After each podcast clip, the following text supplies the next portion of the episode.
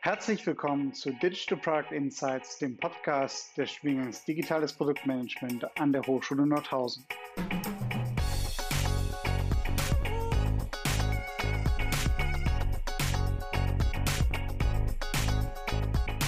Wir führen regelmäßig Gespräche mit ProduktmanagerInnen und Digitalverantwortlichen zur Entwicklung von digitalen Geschäftsmodellen und digitalen Produkten.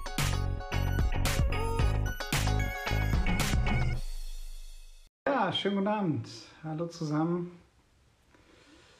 Willkommen zu unseren Digital Product Insights Talks mit heute mit ähm, Thomas Lindemann von WinState,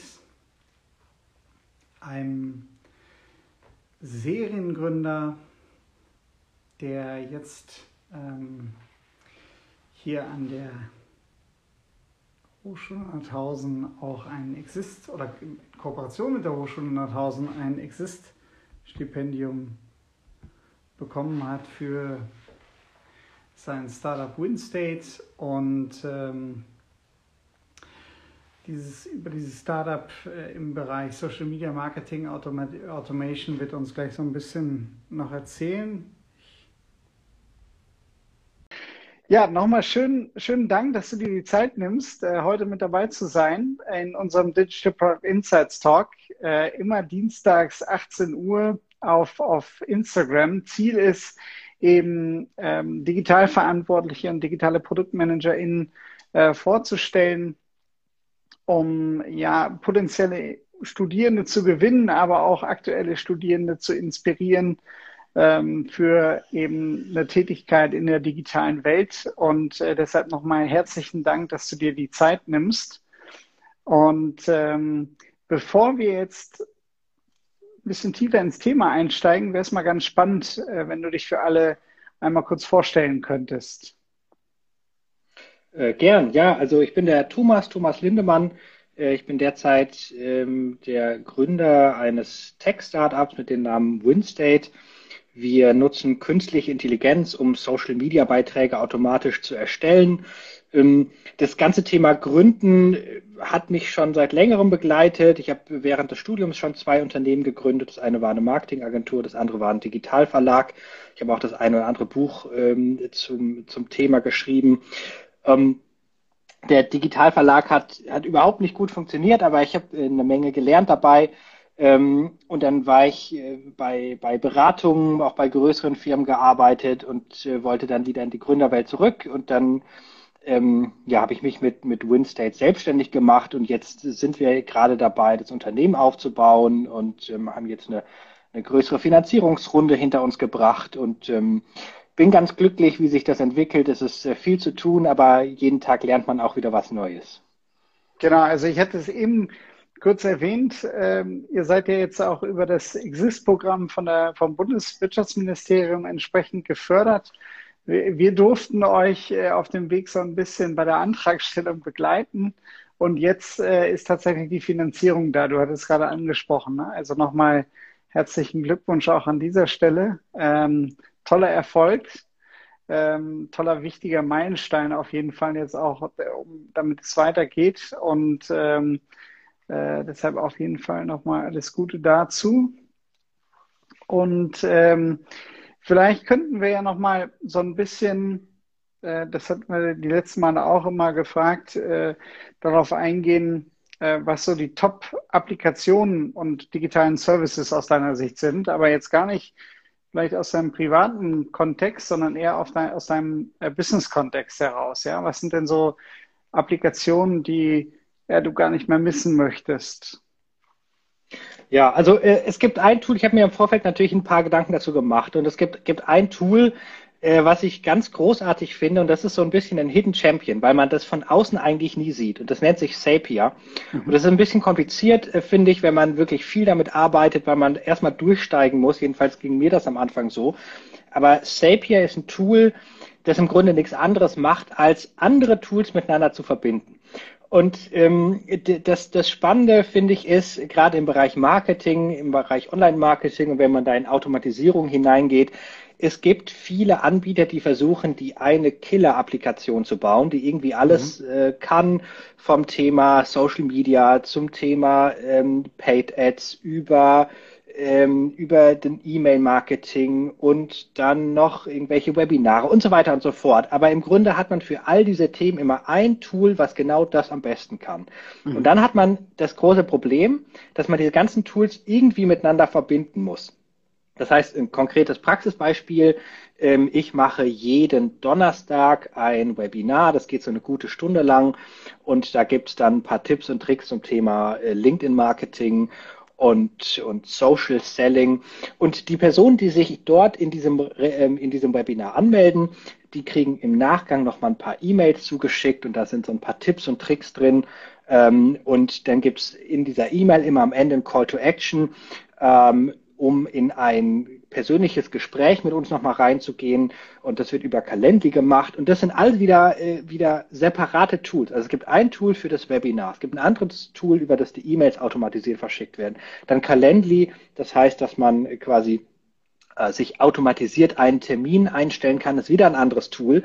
Und diese Daten, die Adressdaten der Person müssen automatisiert zwischen diesen Tools hin und her geschickt werden, sodass ich weiß, hey, diese eine Person, die war jetzt in einem Webinar, die hat jetzt die und die E-Mails bekommen, aber wenn sie schon einen ähm, einen Calendly-Termin ausgemacht hat, dann braucht sie nicht nochmal die Mail bekommen, die darauf hinweist, hey, mach doch einen Termin mit uns aus.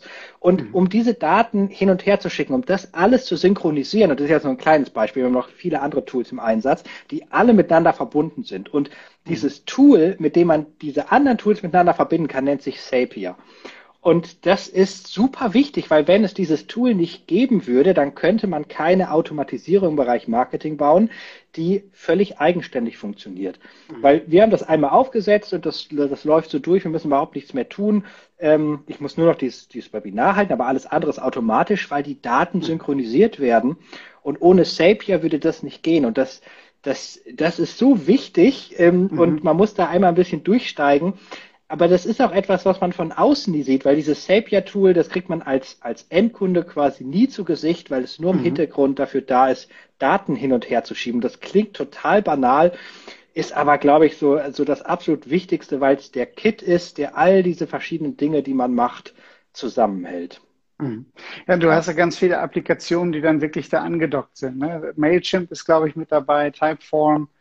Ähm, dann ja. auch, ne? also SurveyMonkey, also ganz unterschiedlichste äh, Tools, die man damit nutzen kann. Ähm, äh, und im privaten Bereich hat man ja sonst äh, IFTTT, ist ja dann eigentlich genau die, die Business-Alternative. Und ich finde es auch besonders spannend für äh, kleine und mittlere Unternehmen, einfach weil dort eben ganz viele Möglichkeiten äh, erschlossen werden können, wo man sonst gar nicht dran denkt und äh, eben Ressourcen sparen. Ne? Was kostet Zapier? Äh, kommt drauf an. Ähm, für jede, also immer wenn Daten zwischen Tool A nach Tool B geschickt werden, dann, dann nutzt man einen sogenannten ZEP, nennt sich das. Mhm. Und je nachdem, wie viele man davon pro Monat äh, benutzt, gibt es dann verschiedene Pricing-Modelle. Äh, das, das ist von bis, also von, ich glaube, irgendwie 30, 30, 40 Euro pro Monat bis hin zu mehreren hundert Euro. Ähm, mhm. Aber dann, äh, also mehrere hundert Euro hat man dann, wenn man wirklich sehr, sehr viele Steps benutzt, äh, also 10, 20.000 pro Monat. Das ist dann im Vergleich auch wieder günstig. Also das, man kann auch klein anfangen ähm, und es spart einem wahnsinnig viel Zeit, weil im Grunde all das, was man immer manuell machen musste, Daten von A nach B und dann gucken, hat die Person hat sich jetzt hier angemeldet, ist er denn da schon drin und so weiter. Das fällt alles weg, weil man alles äh, miteinander verbinden kann. Mhm. Und das mhm. ist so mein, mein, mein Hidden Champion digitales Tool im, ja. im, im Marketingbereich, äh, ja, was ich super wichtig finde.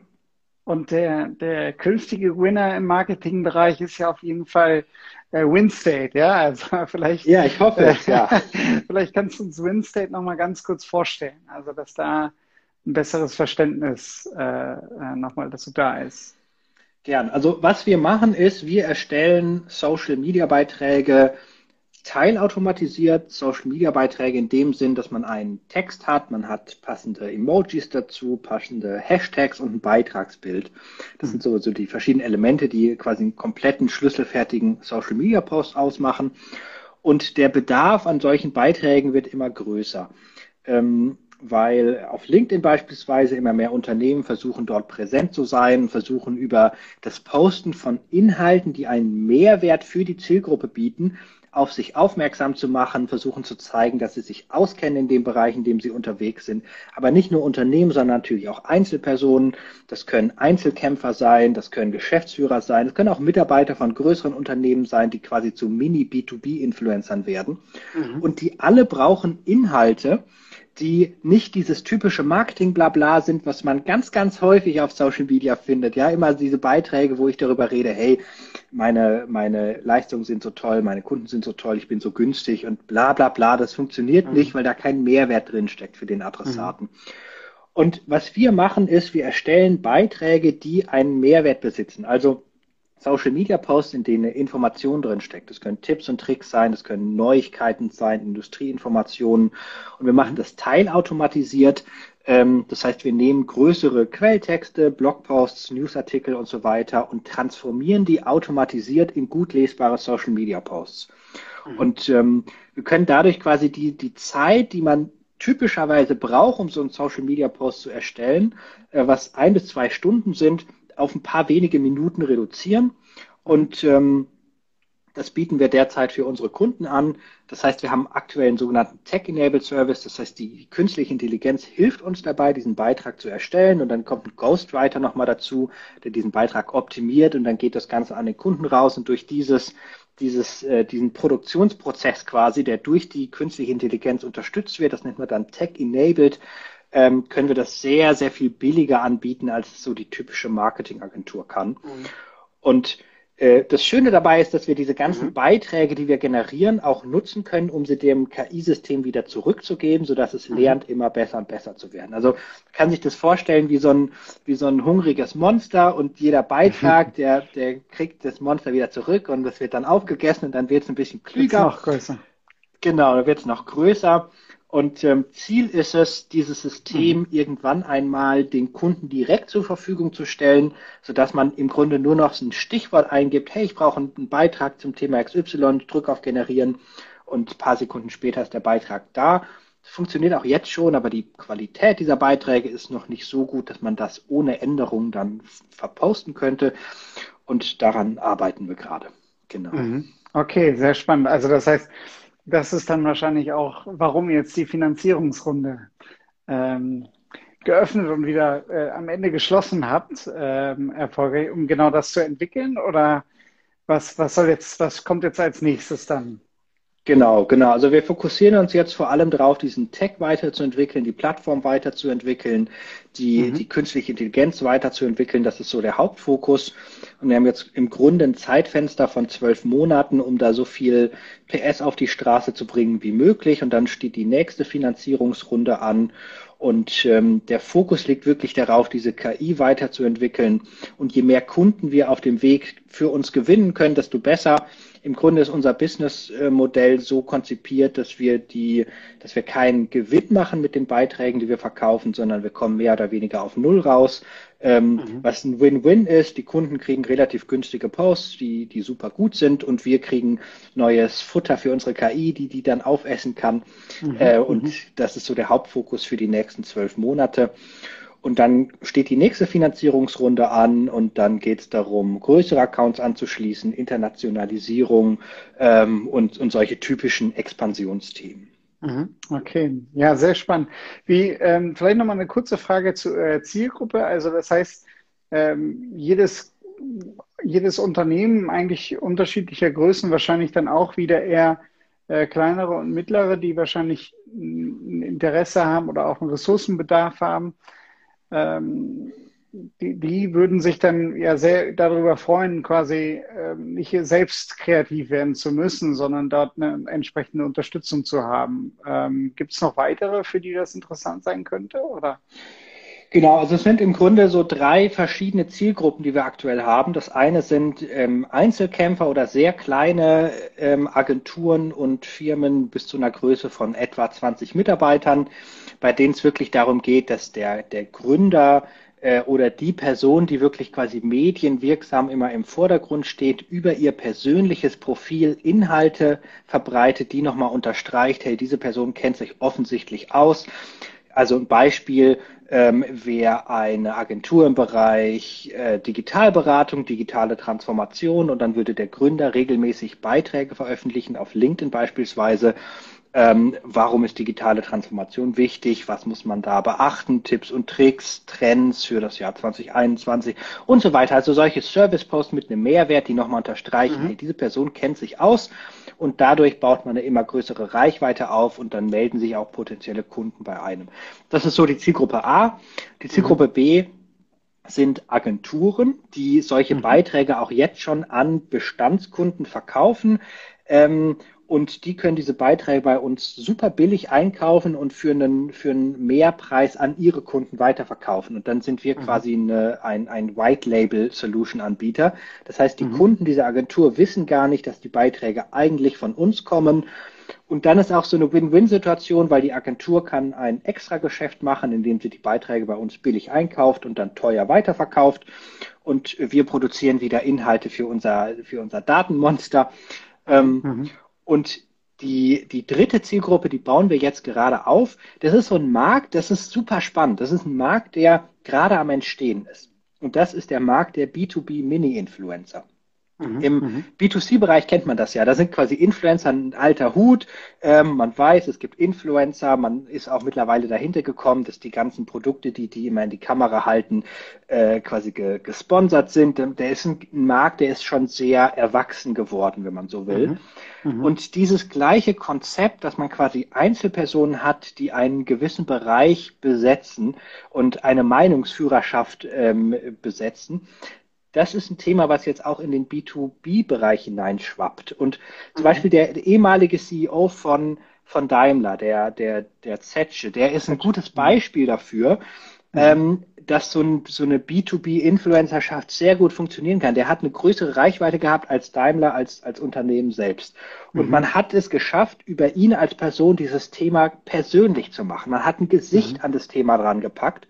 Und mhm. er ist jetzt ein Beispiel für einen sehr, sehr großen B2B-Influencer. Man kann es auch im Kleinen spielen. Es ist genau die gleiche Entwicklung, die im B2C-Bereich auch passiert ist. Man hat am Anfang diese ganz, ganz großen Influencer gehabt und jetzt geht es mehr hin zu, zu B2C-Mini-Influencern. Und das gleiche passiert auch im B2B-Bereich. Ähm, so dass man Personen hat, die eine gewisse Nische besetzen als Experte oder Expertin und mhm. über das Posten von hochwertigen Inhalten auf sich aufmerksam machen. Und im Grunde kann man fast jeden Mitarbeiter eines Unternehmens zu einem B2B-Mini-Influencer machen, mhm. wenn es gute Beiträge gibt, die diese Person posten kann. Und genau und da, da äh, kommen wir dann ins Spiel. Mhm. Genau. Und das ist ein Markt, der entsteht gerade erst. Also die Unternehmen mhm. wachen langsam dazu auf, dass das ein super spannendes Thema ist. Und äh, wir wollen uns äh, entwickeln dahin, dass wir der Anbieter dafür sind. Der Bedarf aktuell entsteht gerade erst. Es gibt aber auch noch keine Konkurrenz. Ähm, mhm. Das heißt, das ist ein super spannendes Feld. Und das ist so die Zielgruppe C, wenn man so will. Mhm. Okay. Ähm, vielleicht nochmal eine kurze Nachfrage zu einem Thema, Thema Influencer. Wie wichtig ist denn aus deiner Sicht jetzt, ähm, wenn wir künftig alle Mini-Influencer werden, zu einem kleinen oder größeren Grad, äh, wie wichtig ist denn schon im Studium eigentlich damit anzufangen, sich so eine äh, persönliche Marke vielleicht auch aufzubauen in, auf LinkedIn oder äh, auf Xing, äh, dass man quasi schon so sich dort langsam rantastet aus deiner Sicht? Das ist eine gute Frage. Es kommt so ein bisschen drauf an, was man machen will äh, was, was der Markt auch erwartet. Es passt auch nicht zu jedem. Also muss man ganz klar sagen, mhm. ähm, es funktioniert auch nur dann, wenn man wirklich Spaß daran hat, ähm, auf, auf Social Media ähm, sich selber ein bisschen in den Mittelpunkt zu, steh, äh, zu, zu stellen, weil man auch Spaß dran hat, mal was zu veröffentlichen, was vielleicht ein bisschen kontrovers ist vom Thema her, mhm. ähm, wo es auch, wo es quasi eine These und dann aber auch Antithesen gibt, wo diskutiert wird. Das sind solche Themen, die natürlich irgendwo auch reichweitenwirksam sind. Mhm. Und ähm, je früher man anfängt, desto besser wobei man kann jederzeit damit anfangen. Eigentlich, eigentlich ist weniger wichtig, früh anzufangen. Wichtiger ist eher konsistent zu sein, weil man auch super schnell wieder weg ist. Also das ist eine, eine Welt, die extrem schnelllebig ist und die, die, die wichtigste Variable in diesem Bereich ist konstant zu sein und, und regelmäßig Inhalte zu veröffentlichen, im besten Fall zweimal pro Woche oder noch mehr. Ähm, mhm. Weniger ist immer problematisch, weil man kann sich vorstellen, pro Beitrag, den man veröffentlicht, erreicht man etwa 20 Prozent seines Netzwerks und dann hat man diesen typischen Erinnerungseffekt. Das heißt, wenn von einer Person, von, wenn von einem Account auf Social Media regelmäßig hochwertige Inhalte kommen, die einen Mehrwert für die Zielgruppe bieten, dann speichert man sich das nach und nach ab und diese Person, dieser Account wird nach und nach zum Meinungsführer, wird zum Experte in, in seinem Gebiet, in ihrem Gebiet. Und das funktioniert über das regelmäßige Herstellen von Touchpoints, also über das regelmäßige Veröffentlichen von hochwertigen Inhalten.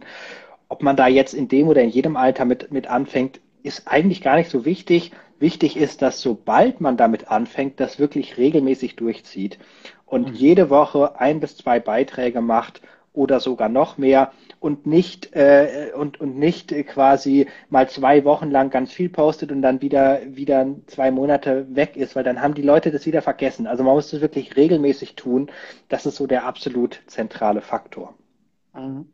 Ein, ein Thema, was du ja schon während des Studiums äh, gestartet hast, war die, die erste Gründung. Ne? Du hast ja die erste äh, Gründung tatsächlich schon im Studium äh, vollzogen, äh, Digital Marketing oder Marketingagentur äh, gegründet.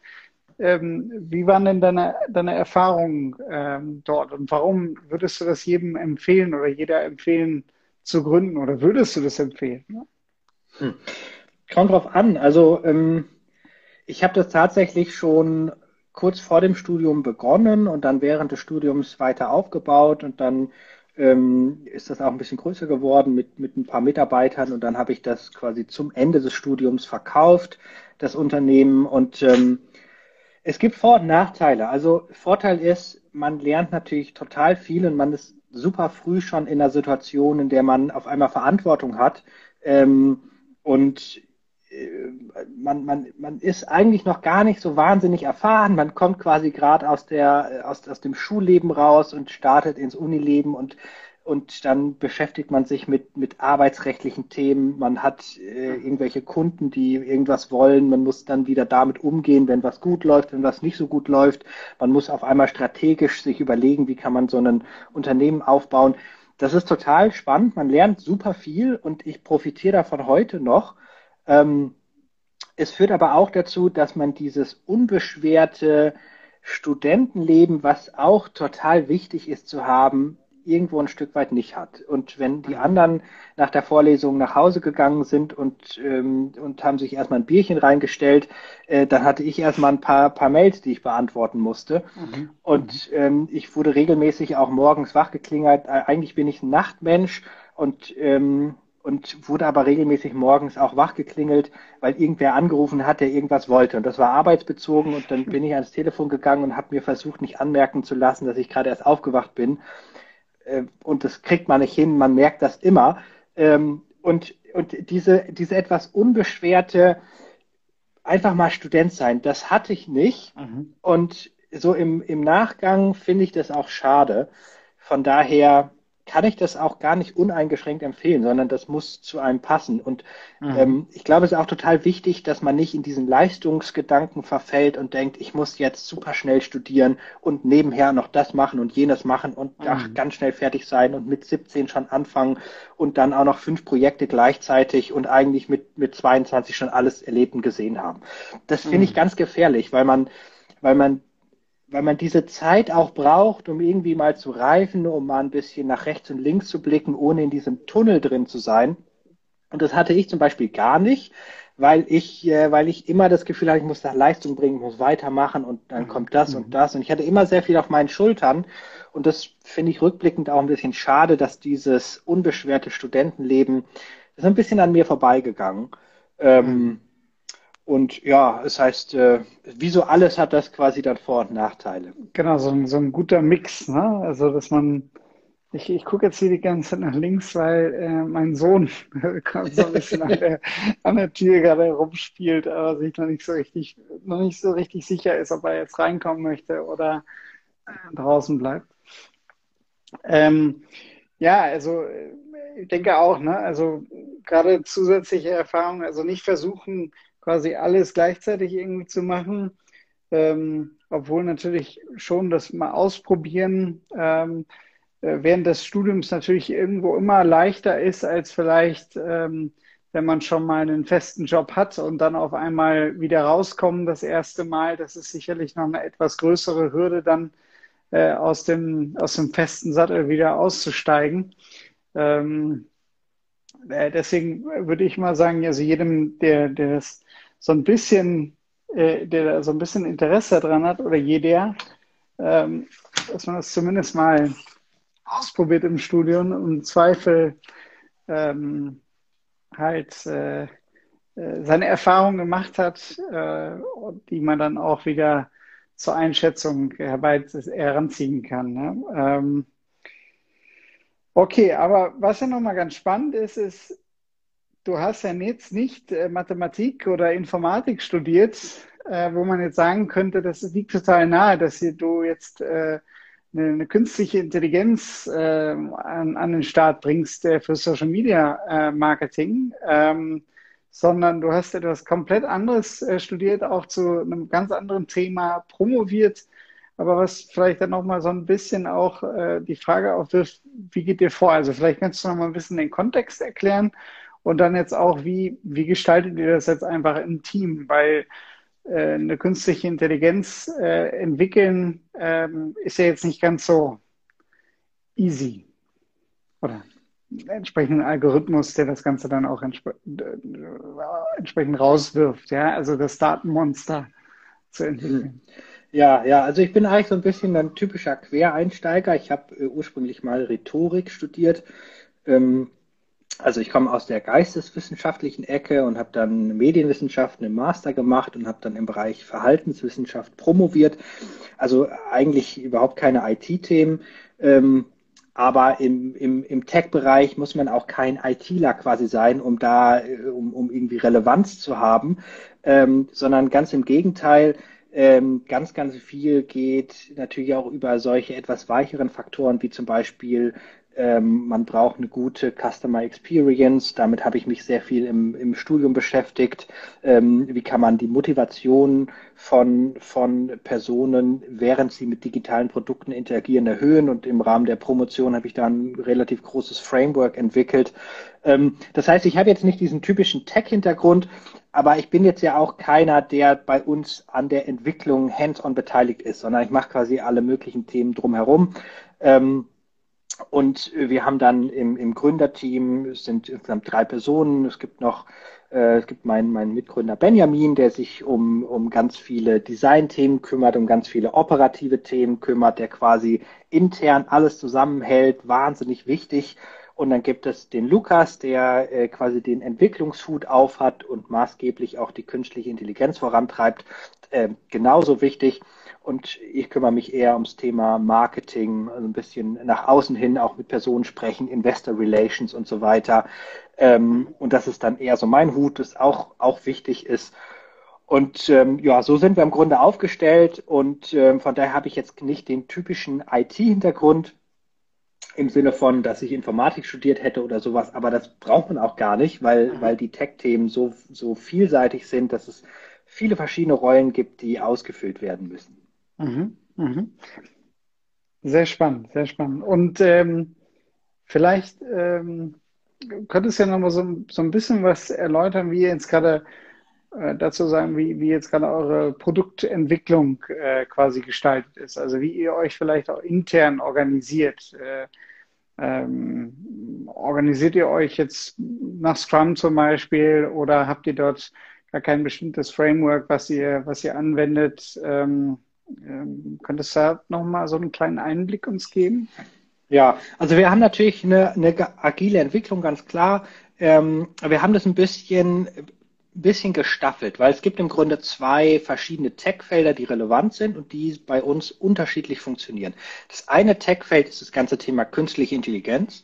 das ist ein Bereich, der ein bisschen langsamer funktioniert, weil man auch mehr, mehr Research noch mit drin hat, verschiedene Dinge ausprobiert, ein neues Modell entwickelt, das testet, guckt, wie es funktioniert, dann wieder zurück ans, ähm, ans Drawing Board geht, dann wieder die, die Layers verändert, wieder ganz viele Daten durchjagt, wieder guckt, was passiert. Mhm. Das heißt, da ist man ein bisschen wie so ein Spielkind, was die Lego-Steine immer wieder neu zusammenknüpft und mal und und guckt, ob was Schönes bei rauskommt.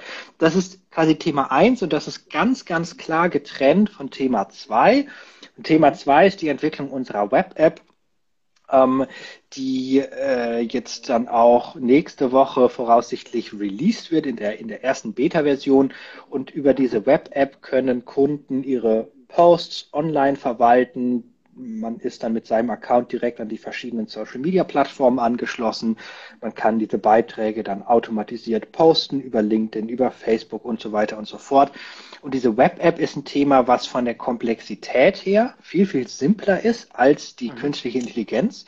Aber man muss viel, viel schneller sein und es ist von der Art und Weise, wie das Team funktioniert, total anders, weil man hat simple Themen, die aber mhm. total wichtig sind, weil ob der Button jetzt hier oder da ist, kann einen riesengroßen Einfluss auf die Conversion Rate haben. Mhm. Das ist jetzt technisch nicht anspruchsvoll, den nach rechts und nach links zu setzen, aber es ist total relevant und wichtig und man muss sich ganz, ganz schnell bewegen und auf Basis des Kundenfeedbacks sehr, sehr schnell auch Dinge verändern.